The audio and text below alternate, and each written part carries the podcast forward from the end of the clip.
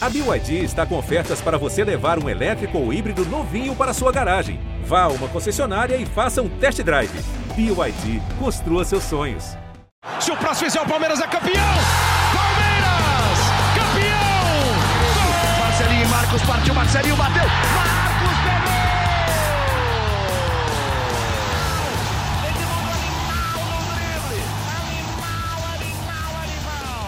Palestrinas e palestrinos, começando mais um GE Palmeiras, o seu podcast aqui do GE. Globo sobre tudo do Verdão. Estamos ao vivo nesta terça-feira, dia 17 de outubro, para a gente bater um papo sobre o Palmeiras, sobre tudo que está acontecendo, principalmente de torcida e diretoria. O mercado palmeirense já está aquecido, visando a próxima temporada, é claro. Teremos muita coisa para debater e você já sabe. Se inscreve aqui no YouTube do GE, deixa seu like. Se você estiver com a gente na Twitch, no TikTok, também segue a gente aí no GE. Globo, fica com a gente para bater esse papo pela próxima uma horinha, tá bom? A Isa, que está no comando, já vai colocar os nossos integrantes aqui. Eu sou o Lucas Garbelotto apresentando e hoje temos uma, uma formação que no passado foi muito utilizada. Afinal, temos três, três caras aqui de peso.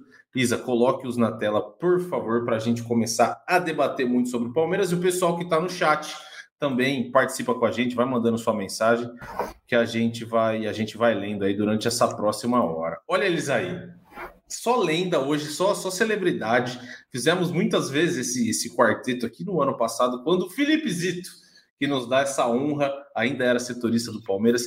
Zitinho, seja muito bem-vindo. Tudo bem? com muitas saudades de você. Tudo bem, você? Quer dizer que você só me chama em crise, então, é isso, né? Ah, Aí mentira, quando tá tendo mentira. crise, vocês lembram de mim. Mentira, Tô mentira. brincando, tô brincando. É um prazer falar com vocês, com todo mundo, o pessoal que tá acompanhando aí. Vai virar podcast também, então todo mundo podcast.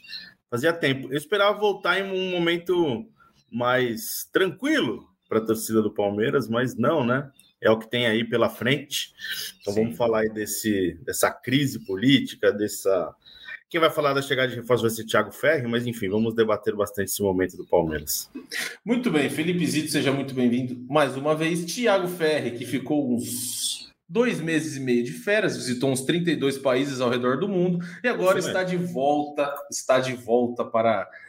Acho que para dar alguma, alguma esperança para o torcedor palmeirense de contratações para o próximo ano, para 2024. Tiago Ferri, seja muito bem-vindo. Fala aí, Lucas, Boca, Zito. Essa, essa escalação com Scarpa e Veiga no, na campanha do brasileiro do ano passado. Era o Sim. time que, que deu certo ali na, na reta final do, do, do Brasileirão.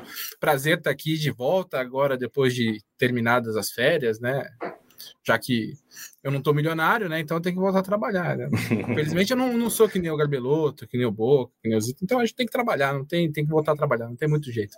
Mas saí tava tudo tranquilo, né? Eu deixei a casa organizada tal. Aí eu volto, vocês deixaram uma zona, né? É briga verdade. política, é o time fora da Libertadores.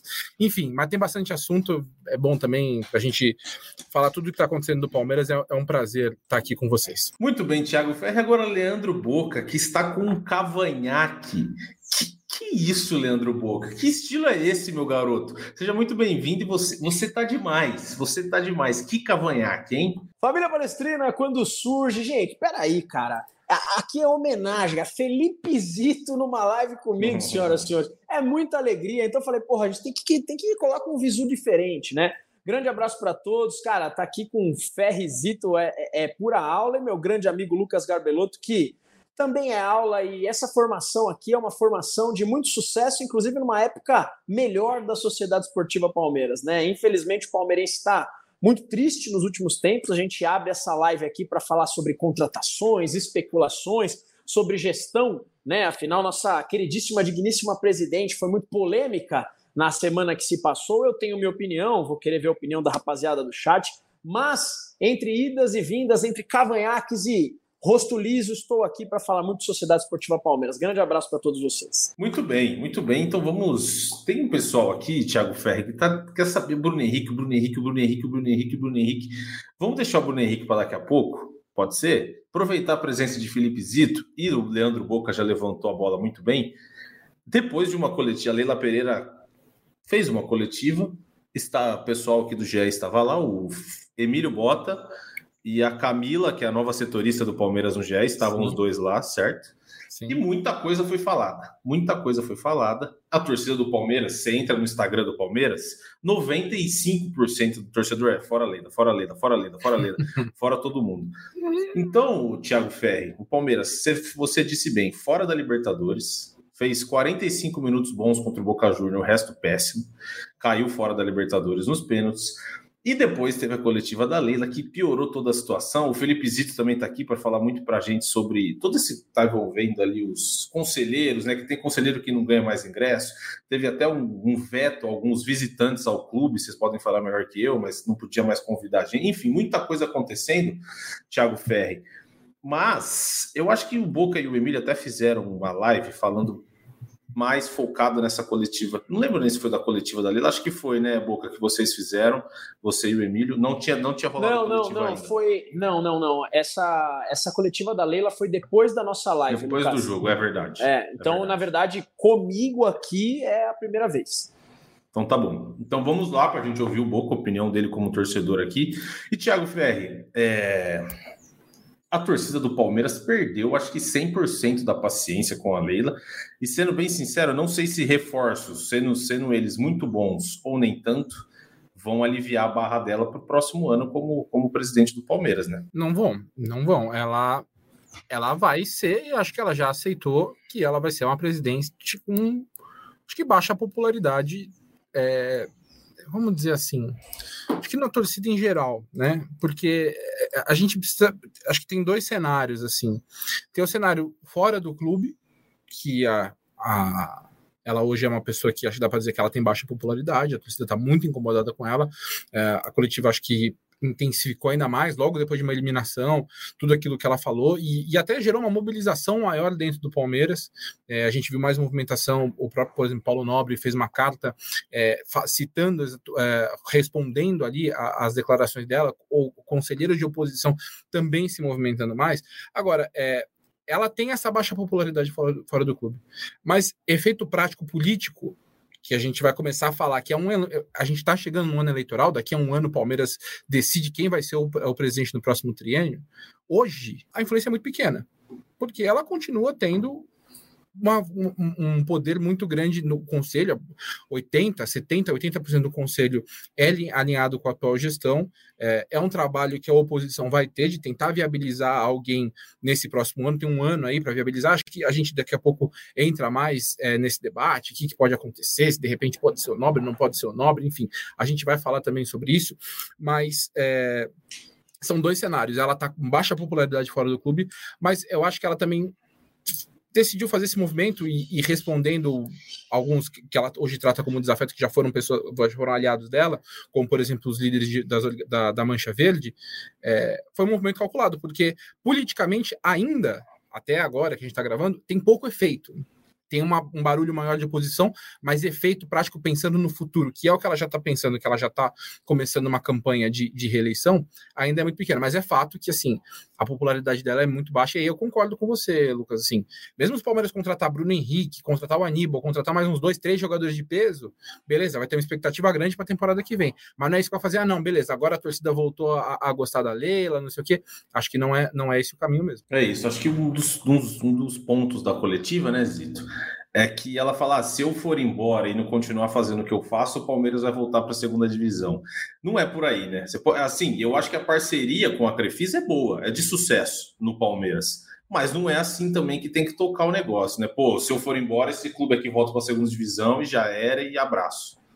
Eu acho que é, o Emílio fez um texto muito legal, é, acho que foi publicado na quinta-feira. A entrevista da Leila foi na quarta, né, se não me engano, e, e é o texto, enfim, foi no dia seguinte, né, a, a coletiva que ele fez um, meio que uma análise, é, colocando a Leila pela primeira vez como um, um, dirigente caricato mesmo, assim, sabe? Um dirigente bem década de 90, algo que ela nunca tinha sido. A Leila, ela foi eleita presidente do Palmeiras com uma visão de uma, de uma empresária bem, muito bem sucedida, que teria uma, uma gestão empresarial, e ali ela foi o dirigente popularzão, é, com frases não prontas, mas frases polêmicas do início ao fim, atingindo todo mundo, disparando para todos os lados. Então, acho que isso isso é, chamou muito a atenção, né? E como você falou, essa, essa colocação de, de, de Palmeiras, é, pós-Palmeiras, né? Pós-Leila, não, não faz muito sentido, né? Eu acho que, claro, que o investimento da Crefisa foi muito importante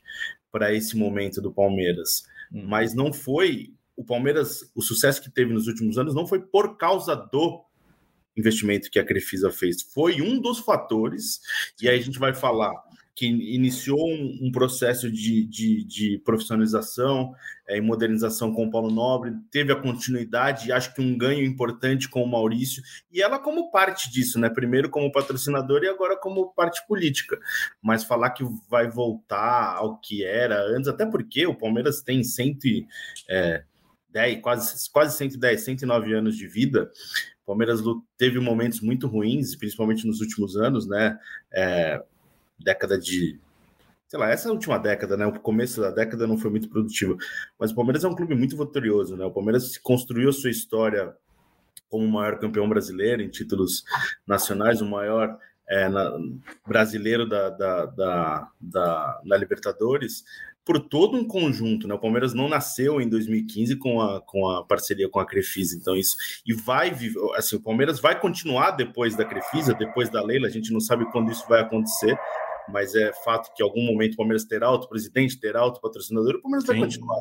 Então, acho que isso, muito torcedor. Eu, a, apesar da entrevista dela ter é, algumas verdades, até algumas verdades difíceis de serem comentadas, mas é, eu acho que não faz, não faz nenhum sentido você, você colocar esse momento do Palmeiras na conta da Crefisa. É parte de, e o Palmeiras vai sobreviver e vai continuar depois que todos esses personagens passarem. É isso, né, Boca? Eu acho que assim, tem alguns momentos ali que ela deu uma ferida no torcedor do Palmeiras. Como se o Palmeiras, o falou, pô, o Palmeiras tem uma história de quase 110 anos, o Palmeiras conquistou tudo, o Palmeiras é o maior campeão nacional, o maior da, maior da história da Libertadores, do, entre, nos, entre os brasileiros. Só que quando você, você, você, ela falou algumas coisas que pega no ego, né? Pega assim, pô, o palmeirense tem orgulho de ser palmeirense. E ela foi lá e meio que assim, pô, o seu time, se não fosse eu, tá na segunda divisão.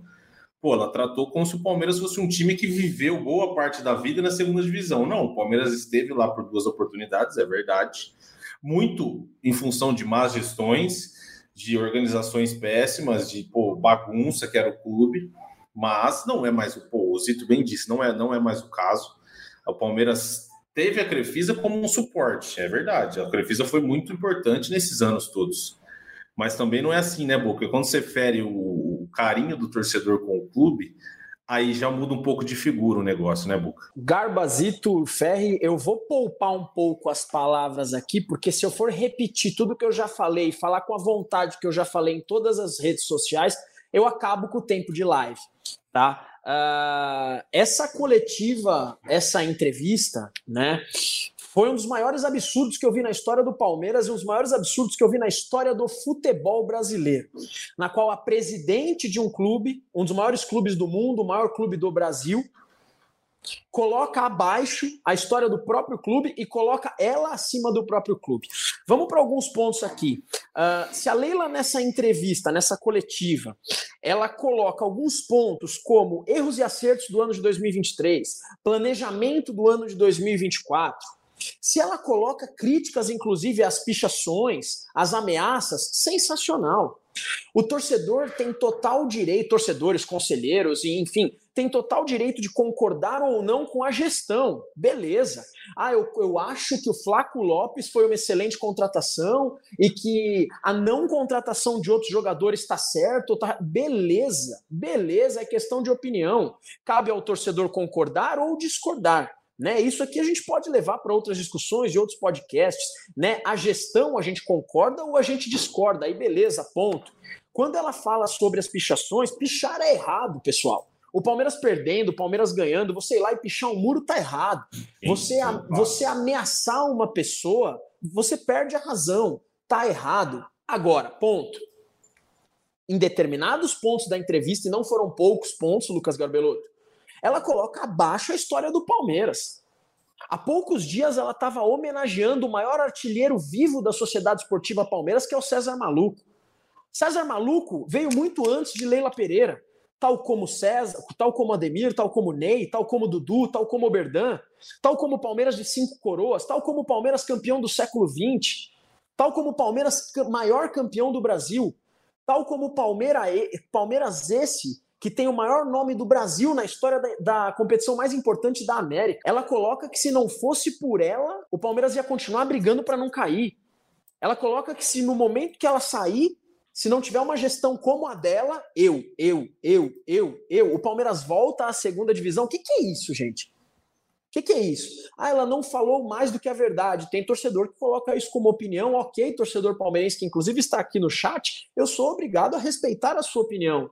Sim. Mas respeite a minha e respeite a de provavelmente 90% da torcida palmeirense. Basta você olhar os comentários em todos os lugares. Leila Pereira, você não é maior do que o Palmeiras, você não é maior do que a torcida palmeirense, que é o maior patrimônio do clube. Boca, você está falando isso para valorizar e para defender a organizada. Não, não é isso. Né? Eu estou falando pelo torcedor organizado, estou falando do torcedor comum, estou falando da torcida palmeirense. Agora aqui, você acha que o Palmeiras começou no ano de 2015? É verdade? É verdade mesmo? O Palmeiras, de fato, do ano de 2020, do ano de 2002 até o ano de 2014, foi um Palmeiras muito complexo, como o Lucas já falou. Péssimas gestões, uma péssima gestão administrativa, econômica. Foi horrível tudo o que aconteceu. Horrível. E o Paulo Nobre não tem mais mérito, Leila Pereira. Paulo Nobre não fez nada. Não fez nada. Nada. Não foi na gestão dele que se arrumou tudo. E nem o Paulo Nobre, que é uma grande pessoa e um grande empreendedor, é maior do que o Palmeiras. O Palmeiras é claro. é maior que o Nobre, é maior que o Gagliotti, é maior que a Leila. É o Palmeiras, gente. É a Sociedade Esportiva Palmeiras. Entendeu? É a, é a terceira, quarta, enfim, maior torcida do país. Isso aqui é gigantesco. Gigantesco. E tem que respeitar muito o torcedor. A hora que ela fala na entrevista, não é batuque de tambor que vai ganhar. O que, que é isso, cara? É o batuque de tambor, é o cara lá que tá tocando tambor todo jogo, que paga ingresso todo jogo, ingresso caro ingresso de um estádio que não tem setor popular, ingresso de um estádio que não teve, que não teve setor ampliado. Né? Então o torcedor palmeirense está um pouquinho cansado. Acho que a Leila tinha que tomar muito cuidado com as palavras dela nessa entrevista. Fica aqui mais uma vez minha indignação com algumas palavras que menosprezaram a história de um clube que eu tanto amo. Zito, tem uma questão aí o, o, sobre o Paulo Nobre, né? Ele ele pegou o Palmeiras ali do, antes de 2014 e colocou dinheiro do bolso dele. Assim, não sei se é o melhor jeito de levantar uma, uma, uma organização, você pegar dinheiro seu, pessoa física, e injetar no clube. Ok, mas é o que ele enxergava como solução para o momento. E foi a solução para o era, momento. E era a única é, então, solução. Ali. Então, só que talvez se ele não tivesse feito isso, reorganizado o clube, provavelmente a Crefisa não tivesse chegado lá. E é um ponto que, assim, pô, é meio óbvio, né? A Leila Pereira, como uma empresária de sucesso que ela é, ela não ia colocar o dinheiro dela num lugar, num lugar que ela não visse futuro, ou que o presidente do clube fosse um Zé Ninguém, um cara completamente perdido.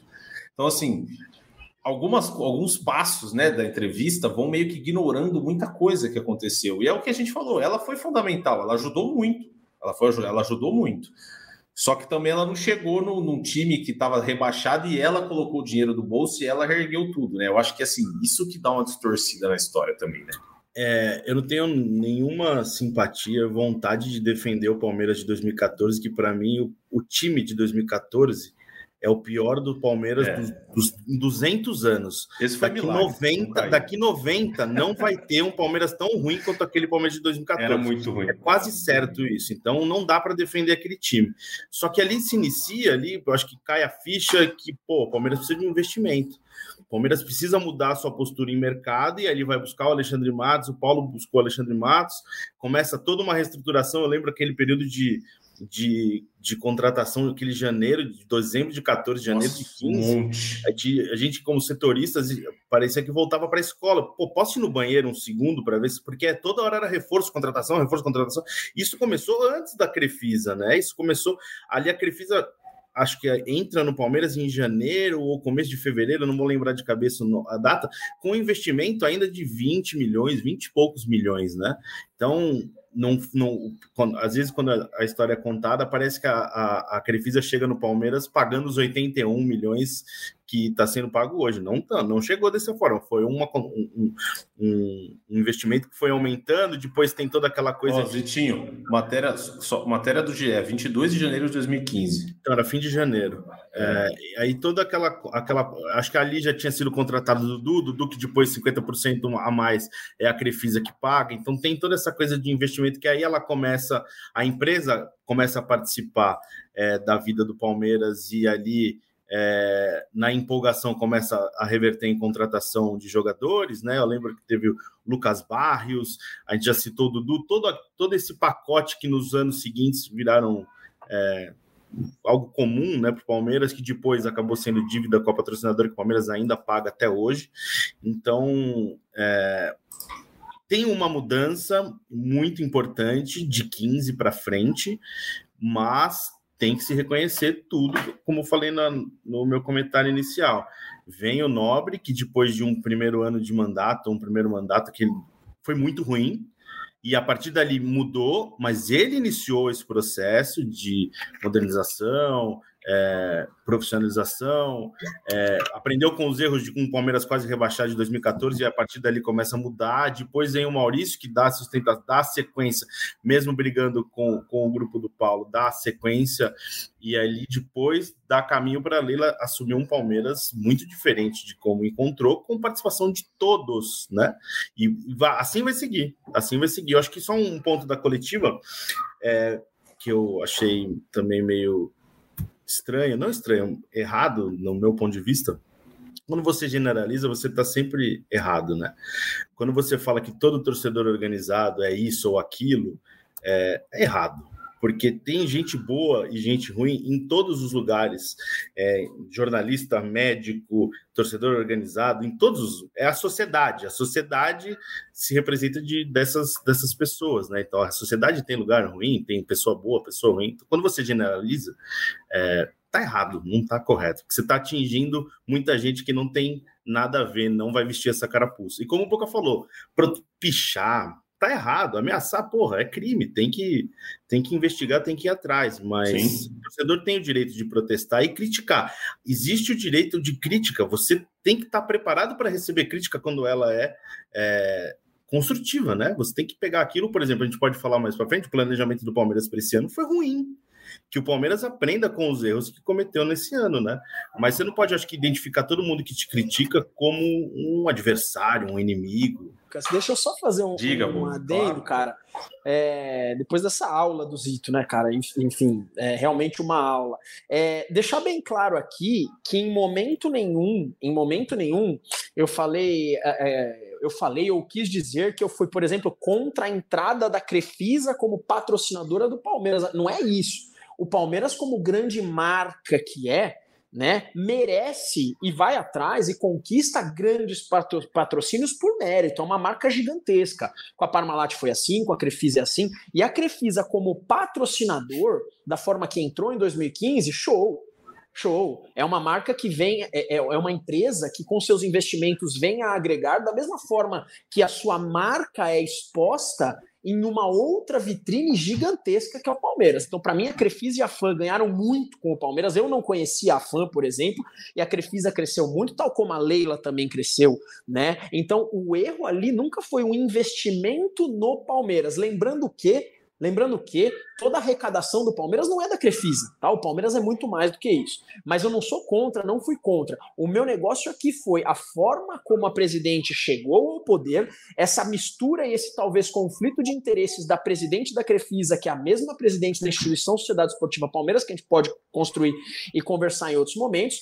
Agora, os pontos que eu toquei aqui da coletiva, realmente, na minha opinião, lembrando que isso é uma opinião, inadmissíveis. Eu queria ouvir do Zito e do Ferri, que acompanham assim mais bastidor e tal. Essa coletiva da Leila, essa coragem toda que a gente viu para ela sair falando, tem muito a ver com o apoio que ela tem internamente, né? Porque assim, eu acho que ela olha, ela olha e fala assim, cara, com a quantidade de gente que me apoia aqui dentro do clube, eu não, eu não eu vou ser reeleito presidente no ano que vem, 2024. Vocês acham que é mais ou menos por aí também? Isso, isso envolve o poder, muito poder. Com a torcida, ela tá embaixo, ok, concordo. Mas não me parece que dentro do clube ela tem assim tanta gente contra a administração que ela faz e que queira tirar a Leila de lá. É mais ou menos por aí, Ferrizito, ou, ou nem tanto? Eu acho que é. Eu acho que a Leila tem uma coisa assim, ela, ela ela sabe as brigas que ela compra. Então ela sabia, é, quando ela tomou essa decisão de, de falar o que ela falou, ela sabe para quem que ela estava mandando recado e ela sabe o que, que vai ter de repercussão. Então, a, a, gente vê, por exemplo, as redes sociais dela, os comentários já são fechados há algum tempo, ela já, ela já convivia com a, uma rejeição, especialmente em redes sociais, antes disso, né? Acho que talvez agora se intensificou e tal, mas é o que eu falei antes. É, e, e é, um, é, é, um cenário de que a, o Palmeiras já é um cenário que não é de agora da gestão dela. Acho que já desde a gestão Gagliotti, é, o Palmeiras passou por um cenário muito curioso, porque é, o rompimento, é, essa, essa fragmentação, né, de um poder muito grande da situação e a fragmentação muito da oposição veio num momento em que parecia que o Palmeiras estava pacificado. O Zito pode até falar melhor aqui, ó, mas assim, vamos lembrar, o Gagliotti ele é, ele é eleito como sucessor do Nobre sem um candidato de oposição. Era, foi uma, uma, uma eleição com um candidato único. E era um momento em que você falava assim: o Palmeiras está pacificado politicamente, né? Era um momento que o Palmeiras tinha acabado de ser campeão brasileiro, era uma a, dúvida era se o Nobre indicaria ou Maurício ou Genaro para ser para ser o, o, candidato. Acabou que o Maurício era um cara mais do clube, tinha uma relação, por exemplo, melhor com a turma do Mustafa, que era um cara que era importante de apoio na época. E o Maurício foi escolhido e dali para frente, a partir do momento em que o Maurício fica ao lado da, da Leila na primeira divisão, ali na, na, no, na, naquele racha que teve entre Nobre e Leila no, no fim da gestão do Nobre, começa uma divisão. Só que o que acontece? Esse movimento acontece no momento em que o Palmeiras ganha títulos, é um momento em que o Palmeiras tinha um patrocinador que na época ele era de fato, acho que na, ali na, quando teve a primeira renovação que chegou para de 80 milhões, acho que ali era com alguma folga o melhor patro, maior patrocinador do futebol brasileiro. Hoje é, já acredito que não, não sei se é, é mais, assim, precisaria fazer o levantamento, mas naquela época acho que com certeza era. Então, naquele momento começou uma fragmentação em que o, a situação teve muito poder, e aí a gente viu, por exemplo, presidência do, do Conselho Deliberativo, presidência do COF, cada vez mais se aliando ao Poder Executivo. E eu acho que isso é uma coisa que se perpetuou no governo da Leila, e mesmo agora, nesse momento, a gente está vendo. Tanto que a gente vê que hoje há um, há um, um grupo de 26 conselheiros de oposição que marcam posição mais, mais fortemente contra a gestão, e aí isso entra o pessoal do Culpa Palestra, alguns ex-gestores também, pessoas que trabalharam também na gestão do Paulo Nobre. Então, que tomam posição publicamente contra a gestão são 26. Vai, vamos, vamos, vamos colocar 30. Dá mais ou menos 10% do Conselho Deliberativo nesse momento. Então, é isso que, aí entra isso que a gente está falando. Há um, um, um descontentamento externo, mas internamente é um movimento que o Palmeiras vive nos últimos anos. Cada vez mais tanto os, os, órgãos de conselho quanto os conselheiros, eles ficaram mais próximos do, da gestão da, da presidência executiva. Isso foi com o Gagliotti, aumentou no, durante o processo do Gagliotti e agora com a Leila continua. Então, é, é um cenário realmente complexo, pensando em, em, em próxima eleição, pensando em, em, criação de oposição, tanto que a gente vê os resultados das últimas eleições de presidência de Conselho Deliberativo e de COF. O COF, se eu não me engano, são. Você me ajuda, Isito, mas são 17 ao todo, e acho que são 15 da situação e dois da oposição. É, eu ia. Eu, acho que são 15 eleitos, acho que se, se bobear são 14 então, da 15, situação. Acho que são. É, vai, vamos. 13 vamos ou 14. 13, é. São 13 da situação, e são dois que não. Tem, se não me engano, o Roberto Silva, que, que hoje é oposição, que ele até foi candidato depois à, à presidência do conselho, e depois retirou a candidatura, e, e, e mais um, se eu não me engano. Então, assim, é um processo que hoje, nesse momento, é muito difícil. A situação da, da, oposição do Palmeiras hoje é muito difícil. E aí é um trabalho que eles têm nesse momento, porque é eu falei, tem um ano para tentar viabilizar, para tentar encontrar, porque eu acho que é importante, é, eu não tô, o que eu estou fazendo não é uma campanha, ah, tem que tirar a Leila, mas eu acho que é importante para um clube você ter uma oposição forte, que combata, que levante pontos, que gere divergência, que gere debate. Acho que hoje a, a oposição do Palmeiras está tá tentando trazer alguns debates, é, é acho que é, é interessante para o clube. Só que é, é, um grupo muito pequeno em relação ao que é a situação hoje. Então, eu sempre defendo que é, oposição, eleição, tem um candidato de oposição para ter um outro lado. Eu acho que isso é importante. E é um trabalho que o Palmeiras, acho que eu acho que esses últimos acontecimentos deram uma, uma acendida no Palmeiras nesse sentido, né? Não que todas as reivindicações eu concorde, nem tanto da situação quanto da oposição, mas acho que é, é, importante esse, esse debate de situação e oposição, que é uma coisa que nos últimos anos o Palmeiras veio perdendo, inicialmente porque aparentemente estava tudo pacificado, mas depois porque essa pacificação virou uma fragmentação política muito grande. É, eu acho que tem uma, uma coisa também, né? A lei, ela, ela, o torcedor palmeirense no geral não gosta dela. Mas assim, acho que o Ferri, que ainda é setorista, o Zi também acompanhou por muito tempo como setorista. A gestão do Palmeiras é uma boa gestão de futebol, ou não? Ou assim, pô, a Leila tá fazendo tudo errado desde quando ela é presidente do Palmeiras. Eu acho que ela faz uma, me parece, pelo que vocês escrevem, que eu leio as matérias e tudo mais, que a gente já fez um monte de podcast aqui, o Palmeiras tem, tem uma. Não é um time igual o Flamengo, que sai gastando um monte de dinheiro, mas assim, é um time que não gasta mais do que tem no geral, tenta fazer o, o básico, balancear as contas, pagar a dívida, tipo, com a Crefis, o Palmeiras baixou muito a dívida, mas me parece uma boa gestão. A Leila falou muito, um monte de coisa que não deveria na coletiva, é verdade. Mas, assim, também me, me parece um pouco a torcida do Palmeiras, por não gostar dela, trata a gestão dela como se fosse uma gestão muito ruim, como se fosse uma bagunça, uma zona. Eu acho que também não é por aí, né, Zito? Não é. é eu acho que o Palmeiras pecou neste ano pelo excesso de confiança até. Sim. Porque o Palmeiras apostou muito no trabalho do Abel pelo segundo ano consecutivo ao não dar ele minimamente reposição para a saída dos é principais isso, jogadores. Sim, sim, sim. E o, então, assim, falando de uma maneira geral de gestão, a gestão não é ruim, é, mas pecou muito esse ano. É, pontual, falando do, do, do, futebol, pontualmente no futebol, o Palmeiras é, não Palmeiras até hoje não tem um, uma reposição para o Danilo e para o Gustavo Scarpa, titulares do, da, do, campeonato, do campeão brasileiro do ano passado. Danilo, Pelas... todo mundo sabia que ia sair, né? Que tinha, Exato. Bem esperado que fosse embora. Foi uma aposta do Palmeiras não gastar e levar esse elenco ao limite pelo segundo ano seguido, porque a gente tem sempre que lembrar. Eu escrevi isso quando o Palmeiras fechou a janela de transferência sem reforço. É, no meio do ano, acho que no, no, dia, no dia seguinte, a vitória contra o Atlético Mineiro na ida das oitavas de final da Libertadores. É, pelo segundo ano consecutivo, o Palmeiras estava apostando em um elenco reduzido e estava sobrecarregando o trabalho do Abel. Você estava apostando muito. Ó, a gente está te dando menos, você vai ter que entregar mais agora. Se Mais vira. uma vez, a gente está te dando menos, se vira aí. Então foi uma aposta de altíssimo risco que o Palmeiras assumiu. Aí a gente pode debater o porquê, tem toda essa coisa de responsabilidade financeira que é justo, é, que o Palmeiras procura valorizar os seus jogadores campeões, identificados com o clube também é justo só que não teve qualificação de elenco. O Palmeiras não apresentou novidades aos seus adversários.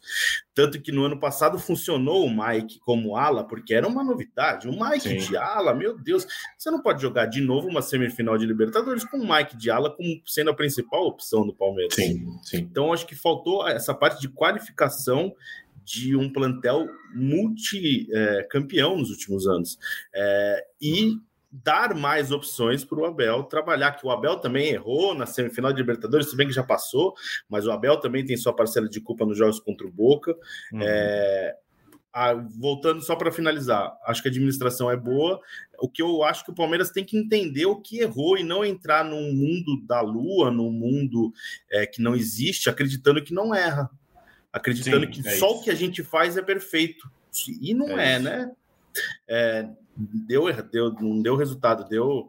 É, o Palmeiras esse ano está fechando um, um, uma temporada com o Campeonato Paulista é, e uma Supercopa e bateu muito na trave. É, você ser semifinalista de uma Libertadores pelo, quatro, pelo quarto ano seguido é ruim? Não. Você não vai ganhar Libertadores todo ano. Você não vai jogar semifinal de Libertadores todo ano. O Palmeiras ficou 20 anos para entrar nessa sequência atual. Acho que o que pesa é que faltou muito pouco para o Palmeiras jogar duas finais de Libertadores mais uma vez. E acho que isso vai na conta do planejamento do Palmeiras por não ter entregado é, mais jogadores para o Abel. É isso, concordo 100% com. E acho que isso também foi um negócio que a gente debateu muito aqui, né, Boca? Que assim, o, vinha aqui o Emílio, o Ferri. É, pô, o Palmeiras dificilmente vai contratar alguém. E aí passar a gente fazia um podcast de novo, ó, a janela vai fechar. Aí o Ferre vinha aqui e falar, ó, cara, a gente tem informação, os meninos são super bem informados e falavam assim, ó, puta, eu não acho que vai contratar alguém. Aí o Boca já falava assim, pô, não é possível, não é possível, não é possível. Os caras tiveram seis meses para contratar um volante para o lugar do Danilo. Não é possível, não é possível. E aí acho que também isso irrita, né, Boca? Porque, pô, aí o Anderson Barros aparece para dar coletiva, naquele tom assim, super baixo, assim, não, porque a gente tem que ter responsabilidade. Só que assim, cara, perdeu o primeiro volante, você teve que sacrificar o Zé Rafael para fazer essa função. Sim, o Abel teve que se virar. E isso também irrita, né, Boca? Porque assim, o torcedor fica ali. fica ali, esperançoso, esperançoso, esperançoso. Aí quando acaba, estoura todo mundo, né? O que o Zito disse, não dá para você jogar a final da Libertadores, a semifinal da Libertadores com o Mike Diallo. Tudo bem, o Abel poderia ter colocado o Hendrick titular, talvez fosse diferente, ok, podia, concordo. Mas é isso, né, Boca? Acho que também a não contratação deu uma deu uma tirada do, do, torcedor palmeirense do sério, né? Garba, eu não sou um entendedor de economia, de administração. Uh, como torcedor, como um mero torcedor, eu, eu discordo de você com, com os elogios à, à gestão. Uh, eu acho que essa gestão do Palmeiras ela é salva por um treinador genial. Esse treinador genial que errou sim na Libertadores da América, errou nesse último mês mas se não fosse Abel Ferreira, eu acho que o Palmeiras não manteria todo esse patamar. Tá, Abel Ferreira, Rony, Veiga, o Everton, Gomes. Eu acho que essa gestão ela acerta, Lucas, quando ela consegue a permanência desses grandes jogadores né? Quando ela que não é fácil você, pô, vem o assédio da, da, dos Emirados Árabes, assédio da Europa, assédio dali, assédio daqui, é difícil você segurar os jogadores, né? Mas essa gestão ela consegue segurar isso, eu, eu trago como um elogio, eu trago como um ponto positivo. Sim. Agora sim, cara, eu vi, eu estava lá em Palmeiras e Chelsea, eu vi Navarro entrar no jogo contra o Chelsea, né? Eu vi a Tuesta entrar no jogo contra o Chelsea. Uh, eu vi o Palmeiras perder todas as disputas no mercado, todas. Eu não estou aqui falando sobre outros esportes ou sobre a administração da piscina ou com todo respeito aos outros esportes e ao clube de um modo geral. Eu acompanho mais o futebol e é sobre isso que eu estou falando. Né? Uhum. Eu vi um Palmeiras fraco no mercado. Eu vi um Palmeiras que, cara, é, perdeu jogadores indo para o Santos, tá? E aqui não é o Boca que zoa o Santos, não é isso, estou tirando o humor de lado, mas o, o momento do Santos comparado ao momento do Palmeiras, desculpa. Desculpa, não dá para comparar. Esse Palmeiras que eu vejo hoje não é o Palmeiras de 2012, de 2014, é outro Palmeiras. É um Palmeiras que tem a Crefisa como patrocinador, né? É um Palmeiras que eu não consigo ver como atuou no mercado dessa forma. Você, torcedor palmeirense que está me assistindo aqui, se você acha a gestão boa, legal. Repito que eu estou colocando a minha opinião aqui. Né? É claro, Lucas, que não é a mesma gestão de Tirone, não é a, gestão. Ô, Afonso de la Mônica, meu Deus, não é isso, não estou falando disso. Não estou falando disso. Mas eu vejo um Palmeiras que teve uma reconstrução em 2015, né? E vejo um Palmeiras que veio crescendo. Só que vejo um Palmeiras também que nesse ano teve um péssimo planejamento. Teve um péssimo planejamento exatamente porque a gestão não foi grande coisa assim. Só completando essa parte de planejamento, acho que o Palmeiras concordo com o que falou, o Palmeiras não foi protagonista como ele é em campo, né? Ele Sim. não foi protagonista no mercado. É, então acho que isso, isso pesa, né? Acho que o Palmeiras, quando a gente ouve a presidente falar que o Palmeiras não contratou porque todos os jogadores que o Palmeiras quis não quis voltar para o Brasil, os caras não quiseram voltar para o Brasil. Peraí, mas não tem plano B, não tem plano C. Então, beleza, se um cara te fala não, um jogador te fala não, você não contrata, então, sabe? Isso é estranho de um clube profissional e, protagonista como o Palmeiras, né? Eu acho que me pareceu uma desculpa ali para você justificar. A gente tentou, o Palmeiras realmente tentou. A gente, gente vê aí até de. faz uma busca aí de camisa 5, a gente vai lembrar de diversos, né? É, e o Palmeiras não conseguiu contratar, tá conseguindo agora, porque tá, acho que soltando um pouco mais de grana, mas é, você não pode ah, a gente tentou um jogador, o jogador não quis vir. Sim, claro. E paciência, vai ficar assim mesmo, viu, Abel? Então não é, né? Não é. O Palmeiras precisa ser protagonista no mercado também, como eu acho que é nas competições. E eu acho que até a gestão tem, tem bastante bastante essa sequência né, de gestões tem, tem pontos positivos, sim.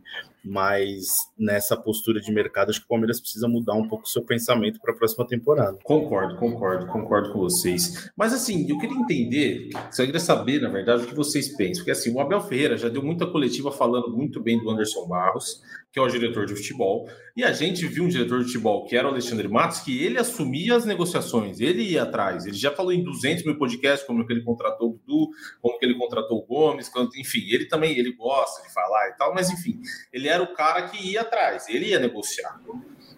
O Anderson Barros é esse cara, Ferre. Ele é o cara que vai atrás. Ele chega lá no departamento lá de futebol, o pessoal lá de análise passa uma lista para ele, ó. Os camisas 5 são esses aqui, ó. 1, 2, 3, 4, 5. O primeiro é esse, o segundo é esse, o terceiro é esse. Ele é o cara que vai, certo? Ou não é ele? Ou é a Leila? A Leila, a Leila negocia os jogadores. Porque o Abel também dá muito respaldo para o Anderson Barros durante, durante o ano. Ele fala, ele fala, pô, o Anderson, pô, um ótimo gestor, não sei o que, não sei o que, elogia. Ele fala muito do Cícero, ele fala da Leila. Então, assim, quem é esse cara? Quem é esse cara que não consegue contratar? Por que o Palmeiras não é protagonista? Acho que tem algumas questões. Acho que tem algumas questões. Primeiro que o, o, o Matos era, ele é muito. Ele era vamos dizer, centralizador, assim. É, então era de fato nele, é, quando os grandes jogadores ele tem muitas ótimas histórias de grandes contratações, porque ele realmente é um cara que no mercado ele é uma máquina, com o Palmeiras ele era uma máquina, mas vamos lembrar também que essa máquina fez com que o Palmeiras ali no fim de 19 tivesse com um monte de jogador caro que não entregou, Sim. tendo que fazer uma, uma reformulação para 2020. Então, eu sempre brinco que, assim, na questão de mercado, nem Alexandre Massa 2019, nem Anderson Barros 23. É um meio termo. É um meio termo. Agora, uma coisa que eu acho importante, que eu acho que a torcida não pensa, mas também acho que não tem que pensar, mas a, a gente, como setorista, como quem cobre um pouco mais de racionalidade o assunto, o trabalho do Anderson Barros não é só contratar jogador. E a manutenção de um ambiente, a, a, a, o cuidado de um, ambiente, de um ambiente faz diferença. Eu e Zito, a gente cobriu o Palmeiras na, na, ali na, na, época, na época em que tinha o Matos, ali 2015, 2018. O Matos, até por ser esse cara que ele era muito assim, ele, o, o departamento de futebol parava muito nele, era muito nele. Ele consumia demais até as coisas negativas. Eu acho que, por exemplo, no fim, era um desgaste, era um clima muito tenso, porque eu acho que o, o, o departamento de futebol era vulnerável para trazer essas crises. O, o, Barros, por exemplo, nisso, eu, isso eu acho um mérito dele. Ele blindou muito o ambiente do Palmeiras. A vida do Abel, assim, se a gente for colocar, comparar o que era em outros tempos no Palmeiras, pô, o Abel teve uma vida muito tranquila. É um ambiente muito blindado. Obviamente tem a, a, a, ajuda, entre aspas, do que aconteceu, a mudança do, do futebol depois da pandemia, que agora não tem, os, os CTs são fechados e tudo mais. Mas é, eu acho que existe um meio termo. E o próprio Palmeiras sabe que errou nessa janela. O Palmeiras sabe que demorou para ir atrás. O Aníbal Moreno, por exemplo, o Palmeiras sabe que demorou para ir atrás do jogador, sabe que demorou para se planejar para buscar o Danilo. E aí agora tá tentando, tá correndo atrás para tentar acertar esses erros, tá contratando então agora o Aníbal Moreno. Mas eu acho que eu, por exemplo, não demitiria o Barros. Eu já muita gente fala, ah, fora Barros, eu não demitiria. Que é um trabalho bem sucedido, e porque o trabalho não é só ele, o trabalho não é só Abel, ele é um cara de confiança do Abel. E ele Sim. é um cara importante ali na, na, engrenagem. Uma coisa que já me falaram muitas vezes, desde que houve essa mudança na, na direção do futebol, é, é, um departamento que divide mais as coisas. Então, de fato, assim, o, o Anderson é uma pessoa. Eu acho que falta, que eu já falei em outros vários podcasts, falta uma agressividade ao Anderson. De às vezes aquela coisa assim, puta, aquela negociação com um cara ali da, da Argentina, puta, tá difícil, eu vou até lá vou lá, vou conversar com o cara, vou convencer, não sei o que e tal. Isso eu acho que falta. Agora, eu, se você for colocar que o cara trabalha no Palmeiras há três anos, ele conquistou o quê? Oito títulos, dez títulos, não sei. É, ele participou de um, de um, trabalho de oito, dez títulos. Eu não vejo como desmontar a engrenagem do futebol. a engrenagem do futebol hoje passa pelo Abel Ferreira, por esse elenco, que aparentemente como vai manter a, a, a, ideia de segurar os principais jogadores para o ano que vem e aí contratar algumas peças, isso sim mudando, mas uma estrutura. E aí tem na direção de futebol o Cícero Souza, que é um cara importante ali no dia a dia da academia de sim. futebol, e o Anderson Barros gerente do futebol. Eu não, eu não acho que, por mais que o Palmeiras provavelmente vai terminar com um ano bem abaixo do que se esperava, é, eu não acho que é um ano para se remover, para mudar o departamento, para trazer, por exemplo, o Rodrigo Caetano que está saindo do Atlético. Não acho que seja esse o caminho. Mas é, é, é, complexo. Eu acho que nem tanto que era o Matos quando saiu, nem o que foi o Barros nesse ano. Acho que o Palmeiras pode encontrar o meu termo e é capaz. O Palmeiras é capaz, porque o Palmeiras já fez isso recentemente. O Palmeiras fez, teve anos em que fez contratações pontuais interessantes, em que melhorou o elenco tal, não precisou contratar de monte. O Palmeiras estava nesse caminho desde 2020. E aí agora é, teve o que aconteceu nesse ano, né? É, e tem uma coisa que aconteceu também, né, Zito e Boca, que o Palmeiras gastou e gastou em gente que não deu resultado nenhum, né? Por exemplo, gastou com o Atuesta, deu tudo errado, tudo errado. Gastou com o Flaco Lopes. Cara, o Flaco Lopes. Gastou muito com o Flaco então, Lopes. Não foi que gastou exato. com o Flaco E assim, né? o cara fez. Desculpa, mas assim, ele fez dois golzinhos lá na Copa do Brasil, não sei o que, ele não foi decisivo em nada. Convenhamos. E gastou. Aí o Bruno Tabata gastou, já foi embora. Então também tem isso, né, Zito? Gastou, só que assim, só acertou o Murilo, se a gente for parar para ver nesses. Murilo e Arthur. Piqueires também, vai. Ah, Piqueires, é, muito Piqueires. acerto, muito acerto. Piqueires. E o Rios, hum. e o Rios a gente tá ali ainda, né? Acho que sim. É. Vamos ver. É. Eu, eu acho que falta uma postura mais agressiva, como o Thiago Ferri falou, e acho que falta acertar, voltar a acertar, né? Sim. Porque o Palmeiras virou um clube muito empresarial nesse sentido. Contrata pensando em ter lucro lá na frente. Então, sempre que contrata um jovem para tentar valorizar, ter mercado e, e pegar dinheiro lá fora.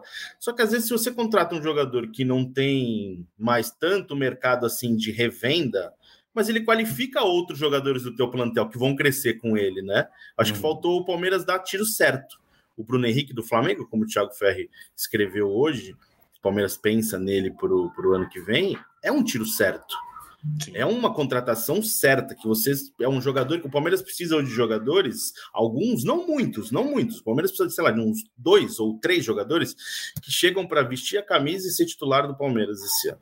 E aí você pode ter o Lopes, aí você pode ter, é, sei lá, o Tabata já foi embora, mas não, não quero falar Mas aí você pode ter o John John, você pode ter o Kevin, isso. você pode ter esses moleques que eles não vão Sim, ser o primeiro Richard reserva. Hughes, Richard é isso, não você não pode você não pode terminar uma semifinal de Libertadores contra o Boca Juniors jogando no Allianz Parque com Luiz Guilherme, Hendrick, é, John, John John não tava, mas era Luiz Guilherme, Henrique, Fabinho e tinha mais alguns jovens Kevin, do Palmeiras. Kevin. Kevin. É, que até melhoraram. melhoraram mais velho aí tem 21 mais anos. Exato, 20, 21. você coloca, exato, exato. Então, você tá, não são jogadores ruins, mas eles não eles estavam prontos para jogar uma semifinal é de Libertadores é. contra o Boca para decidir um jogo, para bater pênalti.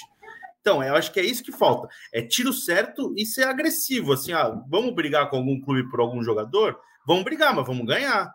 O Matos adorava uma briga de mercado, porque depois ele chegava, falava: Não, eu peguei Sim, aqui, tinha é, seis, é. seis concorrentes, eu dei um mata-leão ali, fui lá, não sei o que, contratei, fiz um baita no reforço.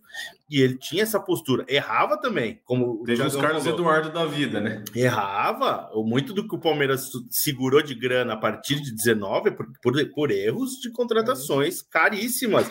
A volta do Vitor Hugo, a gente vai lembrar, acho que foi 25 milhões e estava pagando até pouco é. tempo a Fiorentina. Então gastou muito errado também. É, gastou muito errado. O Lucas Lima foi, se despediu do Palmeiras com um contrato excelente, que na hora todo mundo falou, porra, era uma baita contratação, não deu Sim. certo. Então, acho que tem, que tem que pesar. Acho que o Palmeiras precisa menos aposta e mais certeza. Ser mais assertivo, assim, sabe? Ter, ter uma, uma mudança de, de, de, postura no mercado mesmo. É, acho que é isso que deveria ficar como lição dessa temporada para a próxima. Antes da gente ir com, com, com, falar sobre de fato contratações, Boca tem uma informação.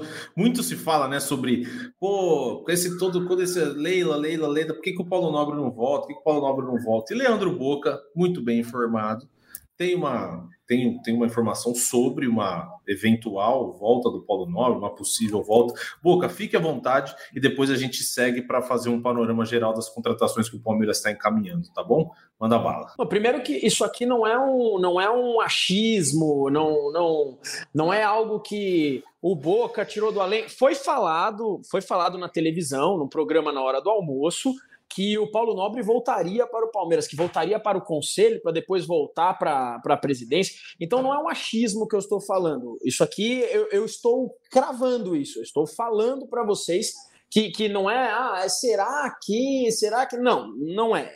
Esse é o verdadeiro fato. E aqui quem fala não é o, o, o Boca, acabei de postar isso não é o Boca do GE.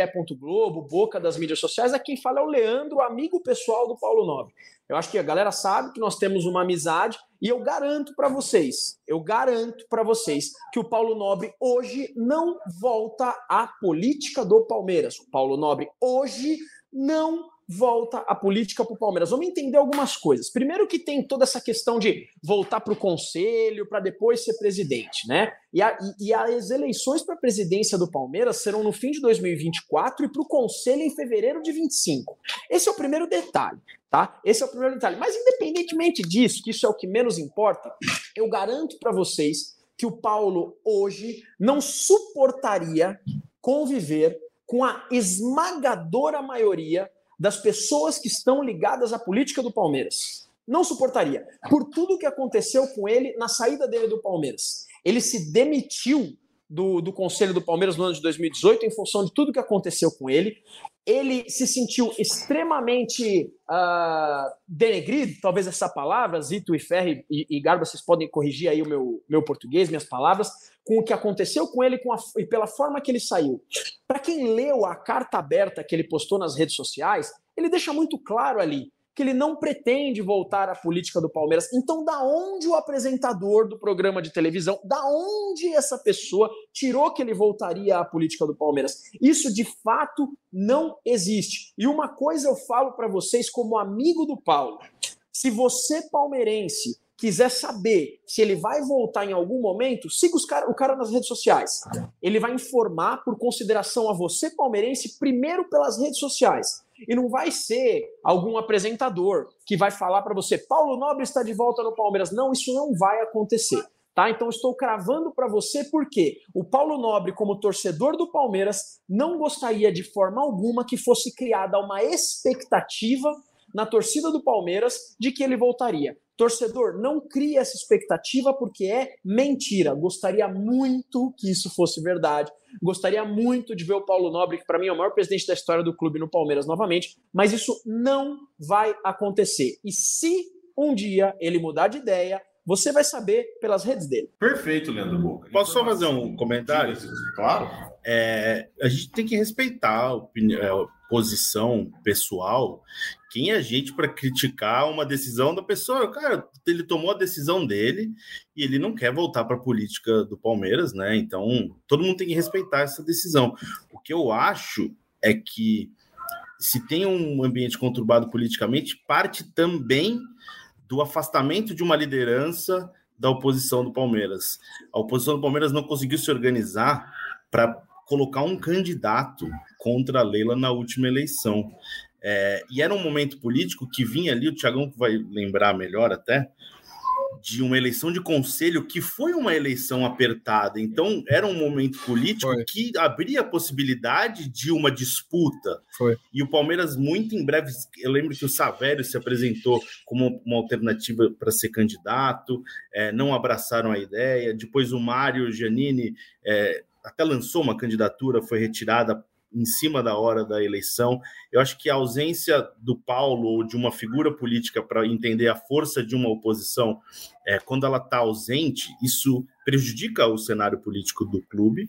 É, e eu acho que a oposição poderia se movimentar de uma forma de ter alguma liderança ou, e fazer diferente do que foi feito né, nos últimos anos, porque quando você não tem a, minimamente uma organização para se apresentar como uma possibilidade, uma outra via, né? Aí não tem, depois você perde até o, um pouco da força de crítica lá na frente, né? Então acho que como o, o, acho que foi o Tiagão que falou de, de debate, acho que oposição é, é necessária na, na, na, na condução de uma de, uma, de um clube, de qualquer coisa, você conviver com opiniões contrárias, eu acho que leva o debate, né? É, você não pode tratar Sim. como inimigos, como, como bajuladores, sabe? Aquela coisa que sempre a gente às vezes fica é, nessa coisa de nessa, nessa discussão boba, às vezes até, né? De ah, quem é quem te apoia é, passa pano, quem não quer quer te quer te que te odeia. Então acho que quando você tem uma discussão em alto nível, acho que você consegue evoluir. E eu só queria fazer esse comentário para para falar um pouquinho da política do Palmeiras também, porque é meio é, acho que todo mundo tem a sua parcela aí de responsabilidade nesse momento. Muito bem, Zito. Perfeito. Acho que falamos mais ou menos 55 minutos sobre bastidores, Leila, Paulo Nobre, o Boca falou aí muito bem. Ferre, agora torcedor palmeirense quer contratações e aparentemente terá uma muito bem encaminhada e a outra tem, tem Bruno Henrique, tem renovação. Ferre, brilha, é contigo, atualiza aí o pessoal. Muita gente perguntou aqui sobre Bruno Henrique, é um monte de gente, um monte. E o Aníbal também, o pessoal está perguntando se já está fechado e tudo mais. Vamos lá, é, vou começar pelo jogador que está todo mundo perguntando aí do Bruno Henrique. É, bom, a gente publicou hoje que a proposta que o Palmeiras fez para o Bruno Henrique é de um contrato de três anos. São dois mais um, mas assim, esse um, ele é começa o ano ele já bate a meta. Uma meta muito simples de ser batida, então é um contrato de três anos, é, que é o que o Bruno Henrique quer. Esse é o empecilho, grande empecilho na negociação entre Bruno Henrique e Flamengo, é que o Flamengo não está disposto a dar os três anos para o Bruno Henrique na renovação. Começou oferecendo um, agora está em dois, e está nessa, nessa discussão. E aí o Palmeiras ofereceu números considerados bem interessantes, tanto de salário quanto de luvas. E a proposta hoje acredito que seja melhor que o Bruno Henrique tem na mão. Só que o Bruno Henrique, pelos cinco anos de que ele tem de Flamengo, porque tá uma negociação com o Flamengo e tal, ele tá tentando primeiro é, resolver, esgotar a, a, a, a situação dele no Flamengo para depois ver o que, o que ele vai tomar de decisão. Nesse momento, a renovação com o Flamengo está travada. Eles não conseguiram chegar a um acordo até agora. Até o momento, o Flamengo não se mostrou disposto a dar os três anos que o Bruno Henrique quer e que o Palmeiras já topou uh, dar num, num contrato para ele. Então, essa é a situação. O Palmeiras tem uma, uma proposta que é considerada muito competitiva, uh, de três anos, sendo dois mais um, mas esse terceiro a meta vai ser é batida facilmente. E então o Palmeiras agora tem que, tem que esperar. O pessoal fala, ah, ele tá usando para fazer leilão para o Flamengo tal. Ele vai. O, o, Palmeiras fez até onde dava. Levou a proposta, mostrou a proposta.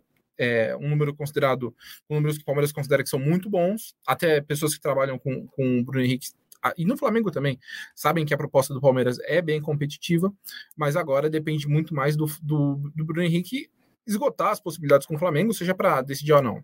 Chega, é, ele já pode estar um pré-contrato, o contrato dele acaba em dezembro com o Flamengo, é, e aí vai depender muito mais do, do, próximo passo do Bruno Henrique. Até agora o Palmeiras entende que fez o que dava para fazer, e a gente vai, vai acompanhar qual vai ser a decisão do Bruno Henrique. Ele, o contrato dele acaba em dezembro, ou seja, se ele quisesse, já poderia ter até assinar um pré-contrato com outra equipe. Mas, como eu falei, por essa história que ele tem no Flamengo, um cara que está lá há muito tempo, ele está tentando um acordo. Mas o Palmeiras, acho que hoje é o grande. Acho não, né? O Palmeiras hoje é o grande adversário do Flamengo na, na, na definição do futuro do Bruno Henrique para 2024. Uh, essa é a situação de momento do Bruno Henrique. Do Aníbal Moreno, a negociação está praticamente fechada. O Palmeiras conseguiu agora encontrar um denominador com o Racing, que era um problema, foi que não aconteceu na janela passada. O Racing pedia 10 milhões de dólares, eram 9 de dólares fixos, mais um de milhão em bônus.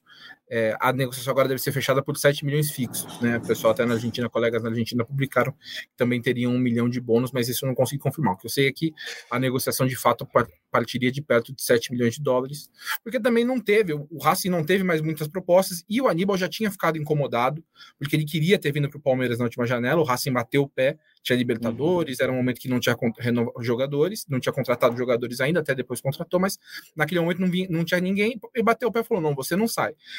Recentemente até deu um aumento para o Aníbal. O Racing mudou o contrato do Aníbal recentemente, deu um aumento, mas não mudou a data do contrato, continuava valendo até o fim de 2025. Então já estava meio que desenhado que ele iria sair em algum momento. E o Palmeiras fez uma coisa que já fez em outras janelas, né? É, muita gente lembra do Atuesta, por exemplo, o Palmeiras tentou, não conseguiu, depois fechou mais para o fim do ano. O próprio. Agora, o Merentiel mesmo, o Palmeiras fechou no, fora da janela, foi antes da janela abrir. Então o Palmeiras está adotando esse processo agora com o Aníbal Moreno, que era um cara aprovado pelo Abel, um camisa 5. Finalmente, o Palmeiras está tá encaminhando a resolução do problema da camisa 5. E, e aí deve ser o primeiro reforço de fato para 2024, né? Lembrar, é para 2024 janela está fechada, não tem o que fazer, mas o Palmeiras está acelerando esse processo. Então, nesse plano aí que o Palmeiras tem de contratar de três a quatro jogadores, um volante já está muito bem encaminhado, que é o Aníbal Moreno, e o Bruno Henrique vai depender de fato do, da decisão dele agora. Depende muito mais, acho que dele agora do que o Palmeiras. O Palmeiras apresentou uma proposta, proposta alta, é, e aí entrou na briga com o Flamengo. E a gente deve ver outras movimentações também. É, mas esses dois nomes de momento teriam assim: o Bruno Henrique Palmeiras tem uma proposta que é considerada muito boa, no tempo que o Bruno Henrique quer, com valores que o Bruno Henrique é que agradam ao Bruno Henrique, mas ele tem essa definição a tomar na história dele com o Flamengo. E o Aníbal Moreno, muito bem encaminhado, ele deve ser o primeiro reforço para 2024. O Palmeiras começa resolvendo pelo menos um problema, uma lacuna que tinha no elenco, vai ser resolvida para o começo da temporada que vem. Cara, e eu acho assim, é a principal lacuna, eu acho. Porque você tem que mexer num cara, por exemplo, Zé Rafael, com o Zé Rafael do segundo volante, é um gigantesco jogador. Acho ele muito mais jogador de segundo do que de primeiro. Você traz um primeiro, você volta. Talvez o principal jogador do Palmeiras nesse ano, um dos principais, vai, que é o Zé Rafael, volta para a posição dele. E aí você pô, volta um cara para o lugar, por ser um 5 ali, um 5 de, de marcação. E o Bruno Henrique não tem nem o que falar, né? O Bruno Henrique, eu pelo menos acho ele um monstro de jogador, joga demais. E o Dudu, lembrando que o Dudu deve voltar só lá por agosto, né? É, julho, agosto, por É, aí. segundo, né? Então, assim, segundo semestre. Segundo é, semestre. então. Então, um cara para chegar, jogar naquela pontinha esquerda do Dudu, aí quando o Dudu voltar, o Abel que se vire, mas ele tem um problemão bom para resolver. Tem só que decidir entre o Dudu e o Bruno Henrique, pô. Ah, e, e vamos lembrar, queria. ano que vem o Palmeiras, o Hendrick vai embora, né? No meio Também. do ano, completando os oito anos, ele vai embora. É, a Leila tá falando que não, não quer vender nenhum dos principais jogadores, mas o Rony, por exemplo, é um cara que sempre tem proposta, proposta de mercado que é um mercado que paga muito bem, que é mercado é, da Arábia, Catar, então Uhum. é uma situação a se monitorar também. Então, mesmo voltando do Dudu, é importante ter um cara assim, porque que a gente tava falando. Não é que o Kevin é um jogador ruim, não é que o Luiz Guilherme. Pô, esses caras são muito talentosos. Não dá para eles serem as reservas imediatas. Então, acho que o Palmeiras, nesse sentido, é, ac- acerta em buscar um jogador de mais peso, mesmo que não venha o Bruno Henrique, ele acabe renovando com o Flamengo, por exemplo. Mas ter esse tipo de jogador na cabeça, esse tipo de jogador que o Palmeiras tem que buscar. Que é o que o Zito falou. Não, o Palmeiras não vai revender o Bruno Henrique, mas ele vai entregar. Que é um Sim. cara que ele, ele é um cara experimentado no futebol nacional, fez muito gol, muita assistência, bom jogo aéreo, bom finalizador, velocista. Então é esse tipo de jogador que o Palmeiras tem que pensar para o ano que vem. E 2025 tem Mundial para disputar, né? Bem lembrado. Ah, é verdade, bem lembrado. Bem Bem lembrado. Já está, já está garantido no Mundial, é verdade. É, e pô, você ter. O Dudu, inclusive, já jogou na direita e já jogou bem na direita também. Acho que não seria. O Dudu já jogou em você- todas, já jogou em todas. É, um ataque com Rony, Bruno Henrique e Dudu. Putz, timaço. É isso, meus amigos. Precisamos nos despedir, porque Leandro Boca me avisa aqui no particular que ele tem uma consulta em dois minutos. então a gente tem que liberar ele. Ferri, obrigado, hein? Tamo junto. A gente se vê na sexta-feira depois de Palmeiras e Galo. Até a próxima. Valeu? Zitinho, pô, tava com muita saudade de fazer o podcast com você, tá bom? Você, como É sempre, recíproco. deu aula. É recíproco. Só queria deixar mais uma vez registrado. Sou muito fã de Leandro Boca, sigo nas redes e eu gosto muito desse- dessa pessoa. Eu também sou muito fã de Leandro Boca. Boca, eu não sei se você tem um recado, não. Pô, você tá. Que esse cavanhaque, Boca, você tá demais. Você tá demais. Fica à vontade. Boca acordou em recado. 2002 hoje. Leandro Boca, muito obrigado. A gente se vê na sexta-feira. Dê o seu recado, se é que você tem algum recado. Grande abraço, Zitinho. Pô, vem mais vezes, cara. Vem aqui, a gente come uma pipoca virtualmente, cara. Que maravilha. Toma um uísque, olha que maravilha, velho. Amendoim, Verdade. amendoim, para combinar bem. Amendoimzinho. Então tá bom. Ferre, um abraço. Garbo, um abraço. Sempre um prazer aqui. Realmente, em 2002, hoje eu tava muito corneteiro, desculpa, mas, cara, tem horas que o sangue palestrino Foi bem, ferve foi bem, demais. foi bem. Não, e, e o meu recado final é muito simples, cara. Tem um monte de gente mandando mensagem aqui, cara. Eu queria saber que título seu time ganhou esse ano. Que título, né? Você do Rio de Janeiro, você aí de Itaquera, queria entender qual título você ganhou. Se somar o seu título com o do outro clube que eu citei aqui, o total é igual a zero, beleza? Um abraço para todos vocês. Muito bem, Leandro Boca. Eu sou o Lucas Garbelotto aqui na apresentação, então tive as companhias de Thiago Ferri, Felipe Zito e Leandro Boca. A gente se vê na sexta-feira. Ah, agradecer a Paulinha, que está na produção aqui da nossa live, e o João Pedro, que faz a edição do nosso podcast. E de vez em quando ele está aqui apresentando também.